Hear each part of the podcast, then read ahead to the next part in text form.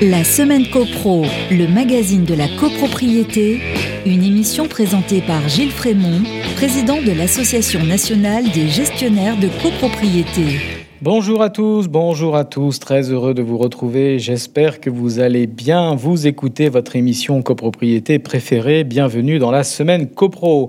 Cette semaine, on vous propose un dossier sur le code de déontologie des professionnels de l'immobilier. C'est la minute juridique. Nicolas Attarad nous fera la revue de presse, les petites histoires de voisinage, toujours percutantes et souriantes. Mais tout de suite, on commence avec l'actu de la semaine. La semaine copro de la semaine. L'actu de la semaine, on parle du report de la date butoir pour la mise en conformité des règlements de copropriété. Le projet de loi appelé 4D a été présenté en Conseil des ministres le 12 mai 2021. Les pouvoirs publics ont décidé d'engager une réforme relative à la différenciation, la décentralisation, la déconcentration et portant diverses mesures de simplification de l'action publique locale. Oui, oui, encore. Le texte de l'avant-projet de loi appelé projet de loi 4D pour différenciation décentralisation, déconcentration et décomplexification a été soumis donc au Conseil d'État pour avis en février 2021. Le projet de loi comporte notamment un titre intitulé L'urbanisme et le logement qui comprend divers textes intéressant le secteur de l'immobilier. Ce sont les articles 15 à 30. Pour les copropriétés, l'article 24 du projet de loi prévoit d'accorder trois années supplémentaires pour opérer la mise en conformité des règlements de copropriété. Cette mise en conformité, dont on parle beaucoup quant au flou relatif à ces sanctions, a été prévue par la loi Elan du 23 novembre 2018. C'était les articles 206 et 209. La mise en conformité des règlements de copropriété consiste à y intégrer, si ce n'est pas encore le cas, les parties communes spéciales, les parties communes à jouissance privative et la définition des lots transitoires. Le délai serait donc porté à 6 ans, compte tenu de la complexité des opérations de mise en conformité de ces règlements de copropriété, des difficultés qui ont résulté de la crise sanitaire liée au Covid-19. Voilà pour l'exposé des motifs du projet de loi. La mise en conformité d'un règlement de copropriété, là où elle s'impose, devra donc intervenir d'ici le 22 novembre 2024 au plus tard, et non plus d'ici le 22 novembre 2021, si la loi 4D est votée en l'état, bien sûr. Un projet de loi qui doit être examiné par le Sénat en première lecture en juillet 2021. Rappelons que ce report de délai avait été préconisé par le Gréco. Ainsi va l'actualité, mon cher Nicolas, je vous passe la main pour la revue de presse. La semaine CoPro, petites histoires de CoPro. Bonjour Nicolas, comment ça va eh ben, Écoutez, Gilles, en pleine forme. il, y a du, il y a du soleil, c'est le déconfinement, tout le monde est heureux, tout le monde est content, il y a du monde dans les stades. Ça fait plaisir à voir. Allez, je vous laisse la main. Et puis une étude pour commencer. Gilles, en ces temps de, crise sanitaire, les relations des Français avec leurs voisins n'ont pas été bouleversées, selon une étude publiée cette semaine par l'INED, l'Institut national des études démographiques. On vous mettra d'ailleurs le lien de l'étude hein, dans le descriptif du podcast. Euh, pas de changement, donc c'est toujours autant corsé. Un habitant de Besançon, dans le Doubs, a été victime d'une tentative de cambriolage et d'une agression physique à quelques minutes d'intervalle le week-end dernier, rapporte le quotidien L'Est républicain. La victime aurait aperçu deux jeunes en train de tenter de pénétrer dans sa cave en forçant la porte. L'homme les aurait ensuite poursuivis dans les rues du quartier, aurait réussi à stopper deux suspects dans le jardin d'un voisin. Mais voilà, alors qu'il pensait recevoir de l'aide, l'homme cambriolé aurait été agressé par son voisin, puis par le beau-frère de ce dernier.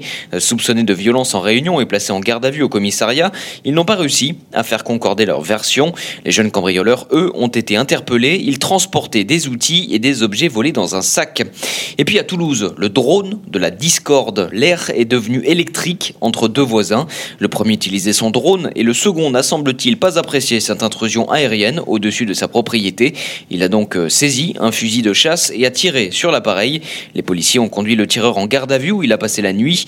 Cet homme de 48 ans, inconnu des services de police, a plaidé euh, qu'il avait tiré avec des cartouches à blanc, mais il a tout de même reconnu les faits et choisi une procédure de plaider coupable. Il sera convoqué devant un magistrat du parquet pour destruction volontaire du bien d'autrui par moyens dangereux et détention d'une arme non déclarée. C'est le baltrap euh, des temps modernes. C'est ça, c'est le baltrap des temps modernes. Les, les, drones. Allez, merci Nicolas. On passe à la minute juridique. La semaine copro, la minute juridique. C'est un décret du 28 août 2015, autrement appelé le Code de déontologie des agents immobiliers, des administrateurs de biens, des syndics de copropriété et des marchands de liste et de façon plus exhaustive de toutes les personnes assujetties aux obligations professionnelles de la loi Hoguet du 2 janvier 1970. Le code de déontologie est assez court, 12 articles seulement, mais sa portée est générale. Telle une charte, il déclame de grands principes, de grandes vues, sans descendre dans des détails méticuleux et restrictifs. Quels sont ces grands principes? Éthique professionnelle. Les personnes soumises au code de déontologie exercent leur profession avec conscience, dignité, loyauté, sincérité et probité. Par leur comportement et leurs propos, elles s'attachent à donner la meilleure image de leur profession. Respect des lois et règlements, et notamment la lutte contre les discriminations, la lutte contre le blanchiment, la protection des données personnelles compétences. Les personnes doivent posséder les connaissances théoriques et pratiques nécessaires à l'exercice de leurs activités. Elles se tiennent informées des évolutions législatives et réglementaires. Organisation et saine gestion de l'entreprise et de leurs collaborateurs habilités à négocier, s'entremettre ou s'engager pour leur compte. Transparence les personnes visées au code donnent à leurs mandants une information exacte, intelligible et complète de leurs activités professionnelles et de leurs honoraires. Confidentialité c'est-à-dire faire preuve de prudence et de discrétion dans l'exercice de son mandat. Défense des intérêts en présence dans la rédaction des actes et les informations délivrées aux clients. Les mandataires doivent veiller à ne pas se retrouver en conflit d'intérêts dans leurs relations avec leurs mandants ou avec des tiers aux opérations qu'elles sont en charge de mener à bien. Règlement des litiges, les personnes mentionnées à l'article 1er du Code s'efforcent de résoudre à l'amiable les litiges. Et une dernière obligation que je voudrais vous citer, article 10 du Code de déontologie, confraternité. Dans l'exercice de leurs activités, les personnes mentionnées à l'article 1er entretiennent entre elles des rapports de confraternité dans le cadre d'une concurrence libre, saine et loyale. Elles s'abstiennent de toute parole ou toute action blessante ou malveillante, de toute démarche ou manœuvre susceptible de nuire à leurs confrères, les dénigrer ou les discréditer. Elles s'interdisent d'inciter les prospects ou les clients d'un confrère à rompre leur relation commerciale avec ce dernier. Elles s'abstiennent de fournir des éléments d'appréciation erronés en vue de détourner la clientèle à leur profit. Elles ne peuvent émettre un avis sur les pratiques professionnelles d'un confrère sans avoir été préalablement saisies d'une demande d'avis. Elles doivent faire preuve de prudence, de mesure et de tact dans l'avis qu'elles expriment. Si elles exercent une fonction syndicale au sein d'un syndicat professionnel ou toute autre fonction élective ou de représentation, elles s'abstiennent de s'en prévaloir à des fins commerciales. On l'aura compris, se faire de la publicité est autorisé, mais dénigrer, même sans en avoir l'air, est strictement prohibé. Le code de déontologie existe et c'est très bien, mais qui est chargé de le faire respecter? Le CNTGI, créé en même temps par la loi Allure de 2014. Le CNTGI est un organisme représentatif de la profession immobilière. Il a pour mission de veiller au maintien et à la promotion des principes de moralité, de probité et de compétences nécessaires au bon accomplissement des activités exercées par les professionnels de l'immobilier. C'est la commission de contrôle rattachée au CNTGI qui est censée faire respecter le code de déontologie. Problème, la commission de contrôle n'est toujours pas nommée. On rappelle que la commission de contrôle est composée de cinq représentants des professionnels et de cinq représentants des consommateurs, et que ses membres sont nommés pour une durée de trois ans renouvelable par arrêté conjoint des ministres en charge de la justice, du logement et de la consommation.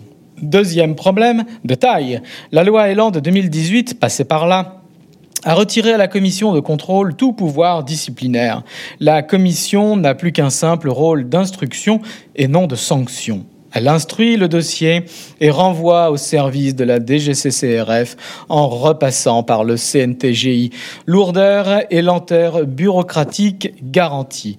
L'UNIS Première organisation syndicale des syndics et administrateurs de biens de France, avait, par la voix de sa nouvelle présidente Danielle Dubrac, proposé la création d'une haute instance des des professions immobilières. Le débat, intéressant, était lancé auprès des pouvoirs publics, mais la gestion de la crise sanitaire est venue tout stopper. On le voit, le contrôle et la discipline des professionnels de l'immobilier restent un sujet d'actualité. Il serait grand temps de le clôturer. Nul doute que le serpent de mer de l'ordre professionnel refera surface tôt ou tard. Un grand merci à tous pour votre écoute et votre fidélité. Merci Nicolas Taral. Je vous dis à vendredi prochain, 11h30 sur Radio Imo. D'ici là, portez-vous bien et faites de la copro. La semaine copro, le magazine de la copropriété, à réécouter en podcast sur radio.imo et toutes vos plateformes d'écoute habituelles.